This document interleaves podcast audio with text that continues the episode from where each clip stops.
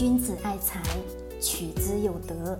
聆听财商智慧，拨动你的财富之路，让金融陷阱无处可藏。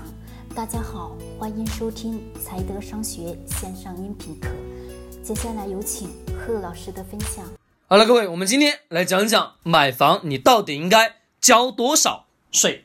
今天下午有学员问到我，关于买房，他交个人所得税是到底是多少，在担心这个问题。那么我把相关的问题呢？梳理了一下，我把我们买房当中到底要交哪些税跟各位去列了一下。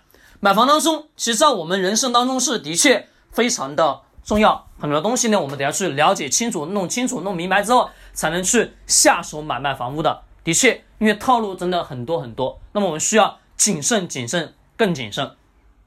买房呢，买房呢，它有两种房，一种是咱们的新房，一种什么二手房，一几乎都是这两种吧。其他的关于房产的那个类型啊，我们就不多去讲。那么我先讲讲咱们的新房，它征收的税收一般是有哪些？有以下的几大种。第一种是非常重要的，叫契税。这个契税呢是国家所征收的，国家征收的契税是契税依据乘以什么税率？按照我们现有的最新的房产的税法来。看的话，九十平以下的普通住宅，并且这个住宅呢是家庭当中唯一的住房，它是按照一百分之一的税率去征收。如果说你的房子在九十平到一百四十四平的普通住宅，它按一点五百分之一点五；如果超过了一百四十四平，它按百分之三。如果你的房子不是住宅类型的房子，一般是按百分之三去征收，这是第一种。记住，契税并不是那个中介公司让你交的，懂吗？不是的，它是国家所征收的，你是必须得要去交的一种。那么第二种是咱们的印花税，这个印花税的话是按照什么？你的总房款的百分之零点零五去征收。我们假设你的房子。是一百万，总额是一百万，大概你交的这个契税是在五百块钱，五百块钱。一般在我们进行那个房产登记的时候，就开始就已经交了，其实这个费用已经很低了，就很低，非常小。还有一个呢，就是我们在买卖房屋过程中，去向银行进行按揭贷款当中所产生的一些贷款的费用吧。那么这个我们就不去讲了，其实我们。贷过款的人都很清楚，对吧？当中要有哪些呃费用啊？还有就是呢，我们的在房屋建设的过程当中，对于一些维护的费用啊，啊，假如说我们的下水道、水管等等这些是得要去什么交这些税的，这个是肯定得要去交的，因为这是物业公司那边或者说咱们的那个房产公司啊，他在装修的时候去帮你装修这些东西的时候会产生的一些金额吧。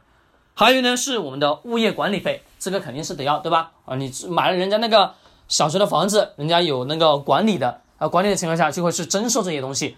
只是说白了，在我看来，我我我有时候在想，我我都不知道那个物业小区到底管了啥。好，这个是一个题题外话，但是我们真的得要干嘛？这些费用啊，是必须得要去交的，没有办法啊。你在这个社会当中，这些东西你不交也不行，对吧？这是一个。那么第六个是咱们呢？产权登记的产权登记费，第七个是咱们的交易手续费。交易手续费一般是按照你的建筑面积去征收，一般是如果说你是普通的住宅，一般是在三块钱一平，三块钱一平。如果说你是非住宅的面积的话，它好像好像好像要高很多。我记得是按照每平米的十一块钱去征收，会很高，会很高。一般我们买的普通式住宅是三块钱，三块钱，这是我们买卖。新房买新房的时候所需要交的税，跟各位去捋一下啊。第一种是契税，二印花税，三贷款的费用，第四什么呢？你的大修的过程当中产生的费用。那么第五物业管理费，第六产权登记费，第七交易手续费。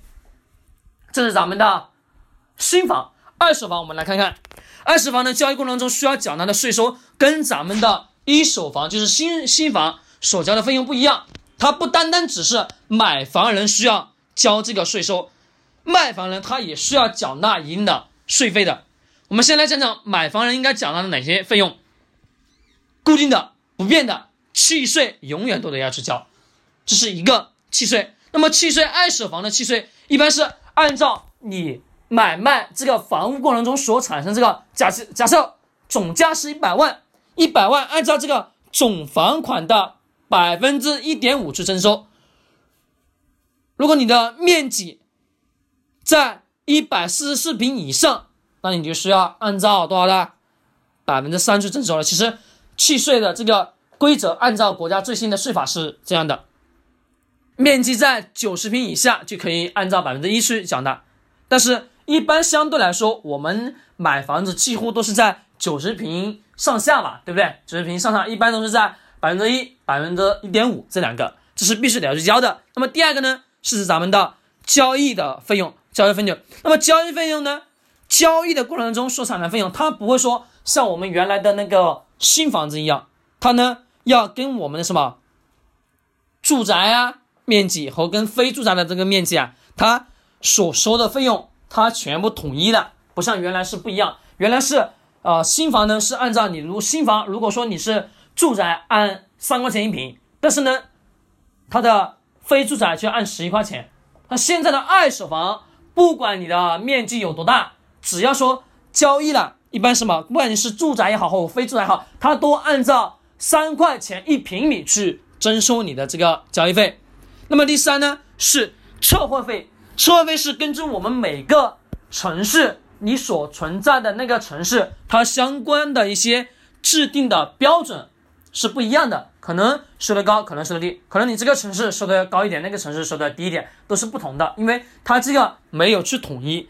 还有一个呢是咱们的产权登记费，产权登记费这个是必须得要去交的了，对吧？各位，是的，一定得要去交的。好，我们再看看。卖房人应该交哪些税费呢？你卖的是二手房，你原先有了一个房子，你把这个房子卖掉，你首要交到哪些费用呢？第一，这个当中就牵扯到什么交易费用？这个交易费用依然还是按照三块钱一平米去计算。还有什么营业税？营业税也就叫什么？叫我们行业当中的叫行话，叫增值税。增值税的税率的话，它跟我们所在的每个。城市的它的房产局所公布出来的数据，营业税会产生是不一样，增值税都会是不一样的。每个城市每个城市它都是不一样的。那么这个呢，我们没办法去干嘛去讲的太细，但是我们每个人都得要是要知道清楚。还有一个是什么费用？是个人所得税。就说我把这个房子，你本来是这个房子，你卖了，对不对？卖了你肯定是套现了。套现的情况下，你有收有收入，有收入，按照我们国家的相关的法律税收，还是得要干嘛？交个人所得税的。按照税法的规定话，房产交易盈利部分的百分之二十，或者说按照房款的百分之一，干嘛？交纳个人所得税。那么如果说你的房产证满了五年以上，满了五年，并且什么？并且是唯一的住房，就可以免去免除什么？免除你的这个个人所得税需要交纳的这个费用。好，讲到这里，跟各位去讲清楚了啊！我再理一下，跟各位去理一下。我们把咱们的二手房买卖需要交纳的一些税费去理清楚。买房人呢，二手房买房人交纳费用，一个是契税，一个交易费，一个车位费，一个我们的产权登记费，就是这四个。那么卖房的人呢？交易费、营业税就是我们的增值税嘛，营业营业税也是咱们的增值税。那么还有一个什么？还有一个咱们的个人所得税，就这三种。记住，这些呢是我们买卖房屋过程中所必须得要去所缴纳的费用，必须得要去交的，没有办法，因为这是相关的法律法规所规定的。